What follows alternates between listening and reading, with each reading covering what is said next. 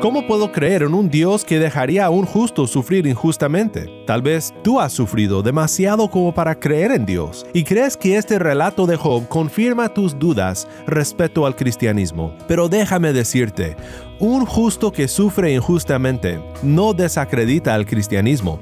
No, muy al contrario, un justo que sufre injustamente es el latido de corazón del cristianismo.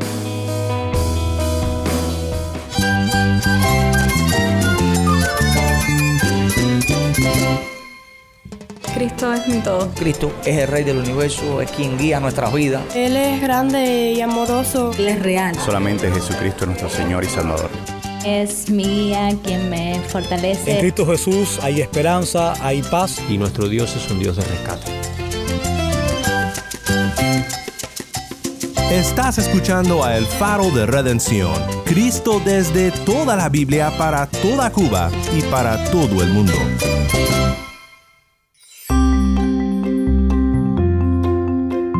Hola, mi nombre es Daniel Warren, gracias por acompañarme aquí en El Faro. Hoy comenzamos una serie que hemos titulado Sabiduría del Cielo.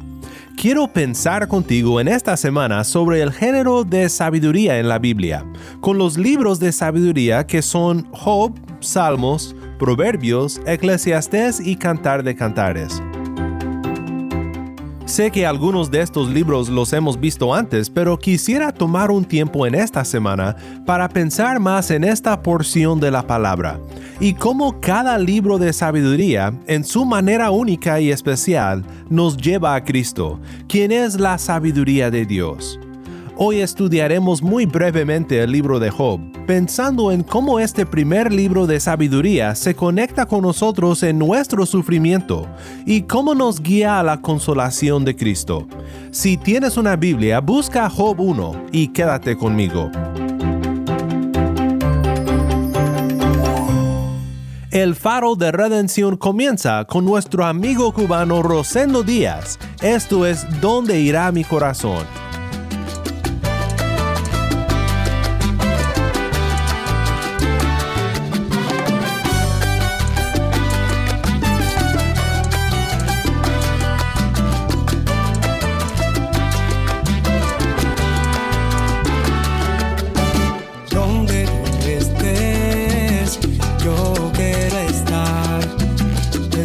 You.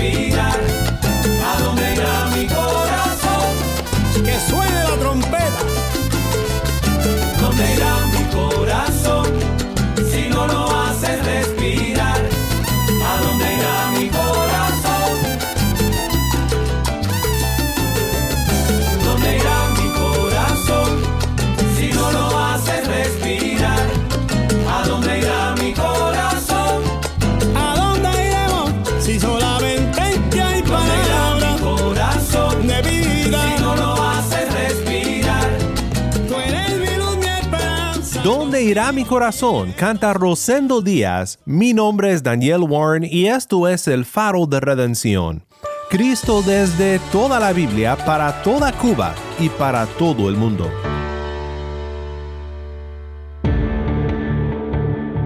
La causa del diablo nunca está en más peligro que cuando un humano mira a su alrededor a un universo del cual cada rastro de Dios parece haberse desaparecido y pregunta por qué ha sido abandonado, y sin embargo obedece. Esta pequeña frase tan potente del escritor C.S. Lewis podría ser una introducción al primer libro de sabiduría en la Biblia, el libro de Job. Job es un libro enigmático para muchos. Es largo, muchas veces difícil de entender, pero es un libro sumamente importante para nosotros. El beneficio de este libro fue reconocido por el apóstol Santiago en Santiago 5, 10 al 11. Hermanos, tomen como ejemplo de paciencia y aflicción a los profetas que hablaron en el nombre del Señor. Miren que tenemos por bienaventurados a los que sufrieron. Han oído de la paciencia de Job y han visto el resultado del proceder del Señor, que el Señor es muy compasivo y misericordioso. Tenemos un tiempo muy limitado como para profundizar mucho en este libro y sus 42 capítulos, pero quiero que escuches para empezar el primer capítulo de Job, para luego pensar en algunos importantes temas que este libro nos enseña.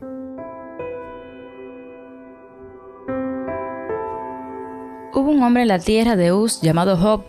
Aquel hombre era intachable, recto, temeroso de Dios y apartado del mal le nacieron siete hijos y tres hijas. Su hacienda era de siete mil ovejas, tres mil camellos, quinientas yuntas de bueyes, quinientas asnas y muchísima servidumbre.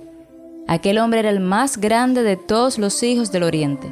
Sus hijos acostumbraban ir y hacer un banquete en la casa de cada uno por turno, e invitaban a sus tres hermanas para comer y beber con ellos. Cuando los días del banquete habían pasado, Job enviaba a buscarlos y los santificaba.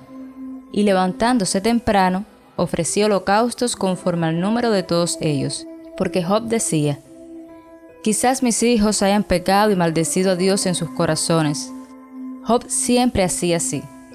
Un día, cuando los hijos de Dios vinieron a presentarse delante del Señor, Satanás vino también entre ellos. Y el Señor preguntó a Satanás, ¿De dónde vienes? Entonces Satanás respondió al Señor, de recorrer la tierra y de andar por ella. Y el Señor dijo a Satanás, ¿te has fijado en mi siervo Job? Porque no hay ninguno como él sobre la tierra. Es un hombre intachable y recto, temeroso de Dios y apartado del mal. Satanás respondió al Señor, ¿acaso teme Job a Dios de balde? ¿No has hecho tú una valla alrededor de él, de su casa y de todo lo que tiene, por todos lados? has bendecido el trabajo de sus manos y sus posesiones han aumentado en la tierra. Pero extiende ahora tu mano y toca todo lo que tiene, y verás si no te maldice en tu misma cara. Entonces el Señor dijo a Satanás, Todo lo que él tiene está en tu poder, pero no extiendas tu mano sobre él. Y Satanás salió de la presencia del Señor. Y aconteció que un día en que los hijos y las hijas de Job estaban comiendo y bebiendo en la casa del hermano mayor, Vino un mensajero a Job y le dijo, los bueyes estaban arando y las asnas paciendo junto a ellos, y los sabeos atacaron y se los llevaron.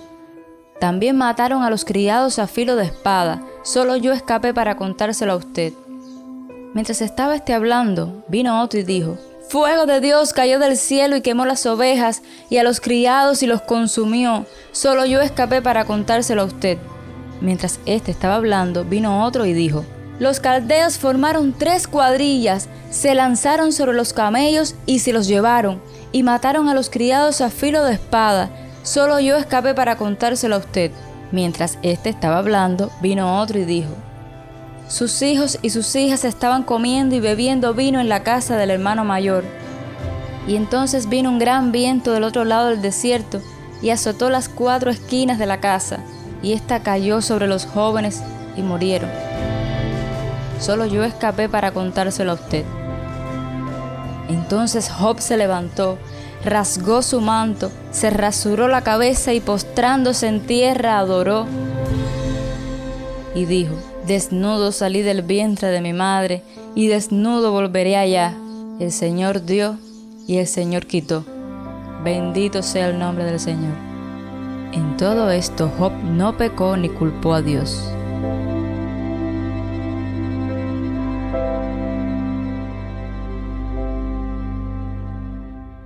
Gracias, Tai. Esto fue Job capítulo 1. El libro de Job tiene sus misterios pero tiene sus maravillas también. No sabemos quién fue el autor del libro ni tampoco la fecha de su composición. Es un libro que probablemente fue escrito muy temprano. Algunos piensan que fue escrito por Moisés debido a la edad del hebreo en el que fue escrito, pero realmente no sabemos. Lo que sí sabemos es que este libro contribuye de manera única a la literatura humana. No hay comparación con el libro de Job. Hay historias similares y géneros similares en la literatura del mundo, pero realmente ningún otro libro se compara en su tema y su brillante composición. La historia sucede en el tiempo de los patriarcas, antes del llamado de Israel como nación santa. Job es un hombre del este, de Uz, pero cree en el verdadero Dios y como era la costumbre antes de los días del sacerdocio arónico, él servía como sacerdote para su familia. Al final del libro, la edad a la que muere y la descripción de su muerte también indica que es del periodo de los patriarcas. Y murió Job anciano y lleno de días. Pero los días de Job fueron llenos de dolor, como habrás notado en la lectura de Job 1. Por eso el primer tema que quiero mencionar del libro es el tema del sufrimiento. Paul Zal dice, el libro de Job no niega la realidad de nuestros sufrimientos. En realidad, en un nivel, este libro complica nuestra percepción de Dios al hacer percatarnos de que Dios puede permitir el sufrimiento. Pero la realidad que Job finalmente percatará a través de este sufrimiento también nos hace conscientes de que nuestras vidas no están más allá de la atención de Dios y nuestras dificultades no están más allá de sus propósitos.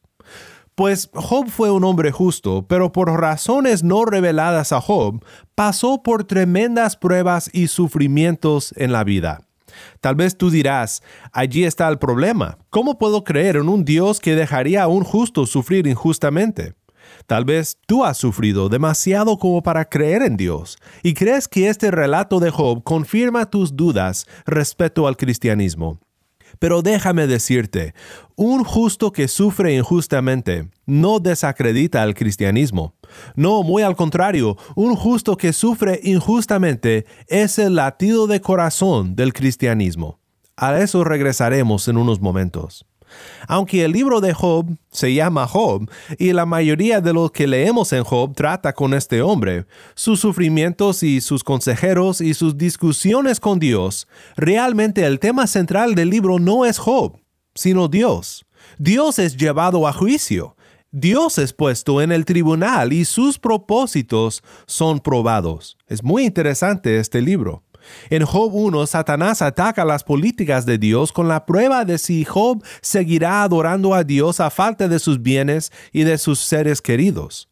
En Job 2 vemos una segunda conversación en el cielo entre el acusador y el Señor Dios, en la que Satanás recibe permiso de atacar no solo a los bienes y a los familiares de Job, sino a la persona de Job, en su cuerpo y su salud. Job 2, 7 al 10 dice, Entonces Satanás salió de la presencia del Señor e hirió a Job con llagas malignas desde la planta del pie hasta la coronilla. Y Job tomó un pedazo de teja para rascarse mientras estaba sentado entre las cenizas. Entonces su mujer le dijo, ¿Aún conservas tu integridad? Maldice a Dios y muérete. Pero él le dijo, Hablas como habla cualquier mujer necia. ¿Aceptaremos el bien de Dios pero no aceptaremos el mal? En todo esto, Job no pecó con sus labios. Es muy interesante. Satanás básicamente acusa a Dios de ser manipulador. Cree que los siervos de Dios solo le sirven porque recibirán algo de él. Pero el libro no trata a final de cuentas la vindicación de Job, sino la vindicación de Dios. El comentarista John Walton resume de manera excelente el propósito del libro cuando él dice, en resumen entonces, el propósito de este libro es explorar las políticas de Dios respecto al sufrimiento en este mundo, especialmente el, de los justos o de los inocentes. En el proceso busca revolucionar nuestra manera de pensar sobre Dios y la manera en la que maneja el mundo. Entonces, como Walton observa, esta es la crisis en el cielo cuando Satanás pone a prueba a Dios.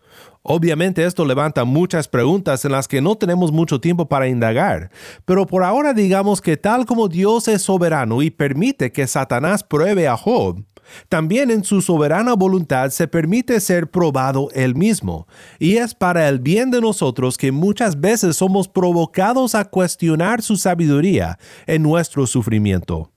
Lo que este libro nos ayuda a entender es que la vida no es un frío cálculo. Veremos cómo el libro de Proverbios presenta la sabiduría de Dios en blanco y negro, según lo que podemos llamar el principio de retribución. Los justos reciben su recompensa y los pecadores reciben la pena de sus pecados. Este es un principio que generalmente es verdad, pero la vida no siempre la experimentamos en blanco y negro hay que tomar en cuenta mucho más que este principio básico de la justicia de Dios. En una profunda reflexión sobre cómo la vida es más complicada de lo que pensamos, G.K. Chesterton observa, el verdadero problema con nuestro mundo no es que sea un mundo irracional, ni tampoco que sea un mundo racional. El problema más común de todos es que es casi racional, pero no del todo. La vida no es una falta de lógica, sin embargo, es una trampa para los lógicos. Walton aclara esto en lo que dice luego. De primera importancia, dice Walton, es que este libro traslade nuestra atención de la idea que la justicia de Dios, representada en el principio de retribución, es fundamental a la operación del mundo, a la alternativa de que la sabiduría de Dios es el fundamento más apropiado no nos ofrece una razón para el sufrimiento y no intenta defender la justicia de Dios. No contesta la pregunta de por qué, que somos tan dados a preguntar cuando las cosas van mal. A cambio, debemos de confiar en la sabiduría de Dios y en el proceso, concluir por la fe que Él también es justo. Pues Job llega a esta conclusión y es bendecido como prueba de que Dios ha sido vindicado ante el juicio. Entonces Job respondió al Señor, yo sé que tú puedes hacer todas las cosas y que ninguno de tus propósitos puede ser frustrado. ¿Quién es este que oculta el consejo sin entendimiento? Por tanto, he declarado lo que no comprendía, cosas demasiado maravillosas para mí que yo no sabía. Escucha ahora y hablaré. Te preguntaré y tú me instruirás. He sabido de ti solo de oídas, pero ahora mis ojos te ven. Por eso me retracto y me arrepiento en polvo y ceniza. Después que el Señor habló estas palabras a Job, el Señor dijo a Elifaz el temanita, Se ha encendido mi ira contra ti y contra tus dos amigos, porque no han hablado de mí lo que es recto, como mi siervo Job. Ahora pues, tomen siete novillos y siete carneros, vayan a mi siervo Job y ofrezcan holocausto por ustedes, y mi siervo Job orará por ustedes, porque ciertamente a él atenderé para no hacer con ustedes conforme a su insensatez porque no han hablado de mí lo que es recto, como mi siervo Job. Y Elifaz el temanita, y Bildad el suita, y Sofar el naamatita, fueron e hicieron tal como el Señor les había dicho, y el Señor aceptó a Job.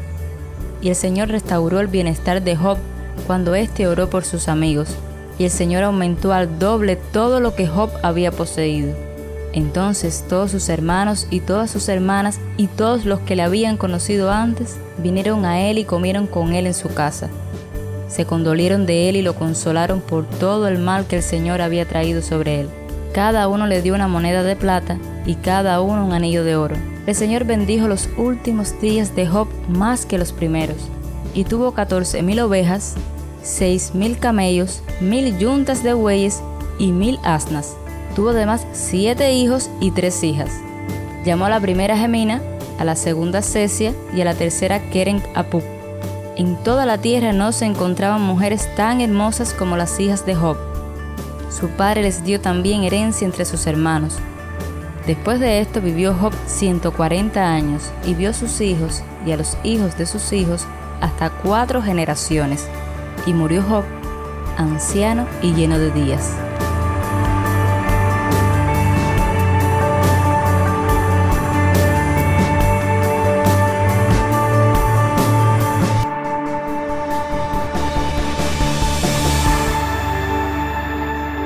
La sabiduría de Dios es descrita en Job 28 como humanamente inalcanzable. Pero esta sabiduría inalcanzable ha descendido del cielo en la persona de Cristo Jesús, y por su Espíritu podemos entender y confiar en Él en medio de la tribulación. Es así que todos los libros de sabiduría, de una manera u otra, nos llevan a Cristo.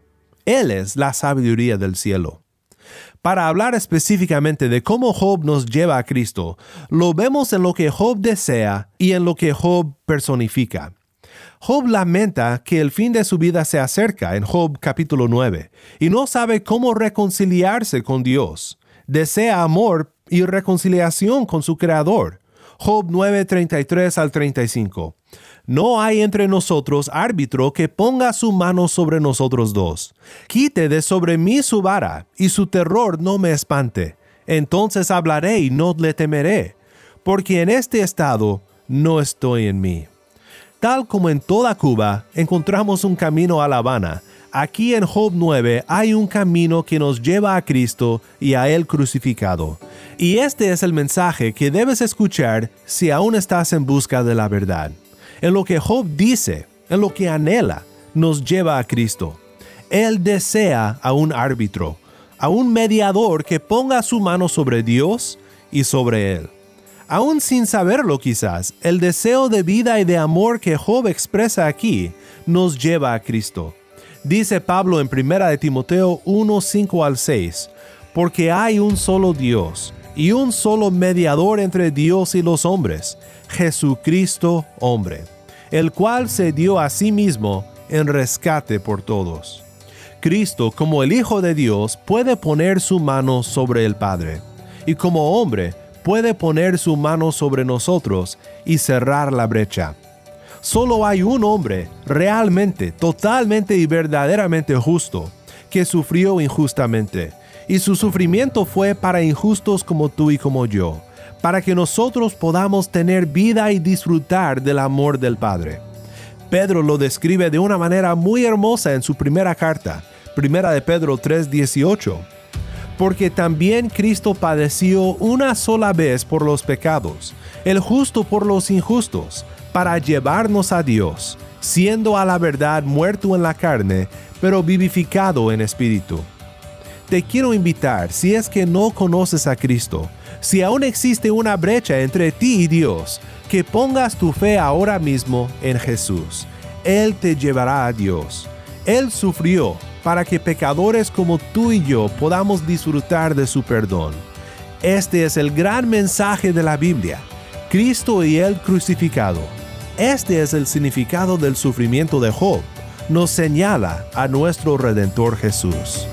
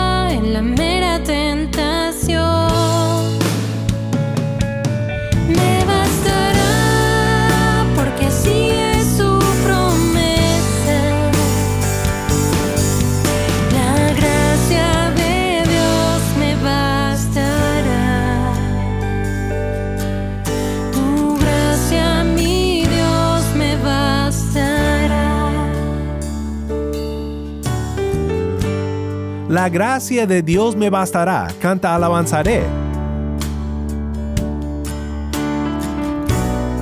Te quiero animar a que si tú estás luchando con preguntas sobre la justicia de Dios en medio de tu sufrimiento, tomes y leas el libro de Job, meditando en lo que este libro te enseña sobre la sabiduría de Dios y cómo Job nos da un ejemplo de Cristo, quien padeció para rescatarnos.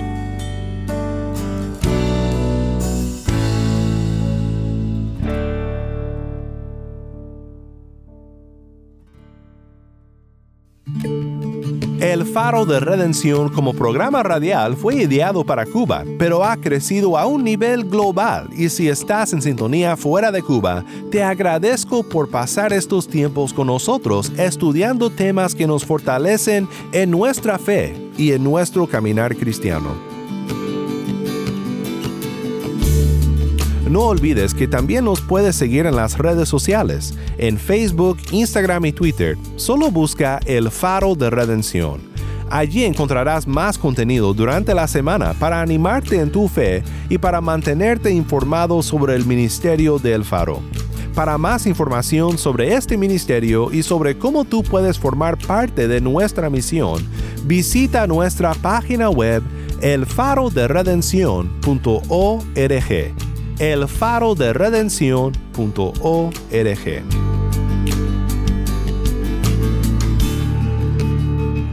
Mi nombre es Daniel Warren. Te invito a que me acompañes mañana en esta serie Sabiduría del Cielo.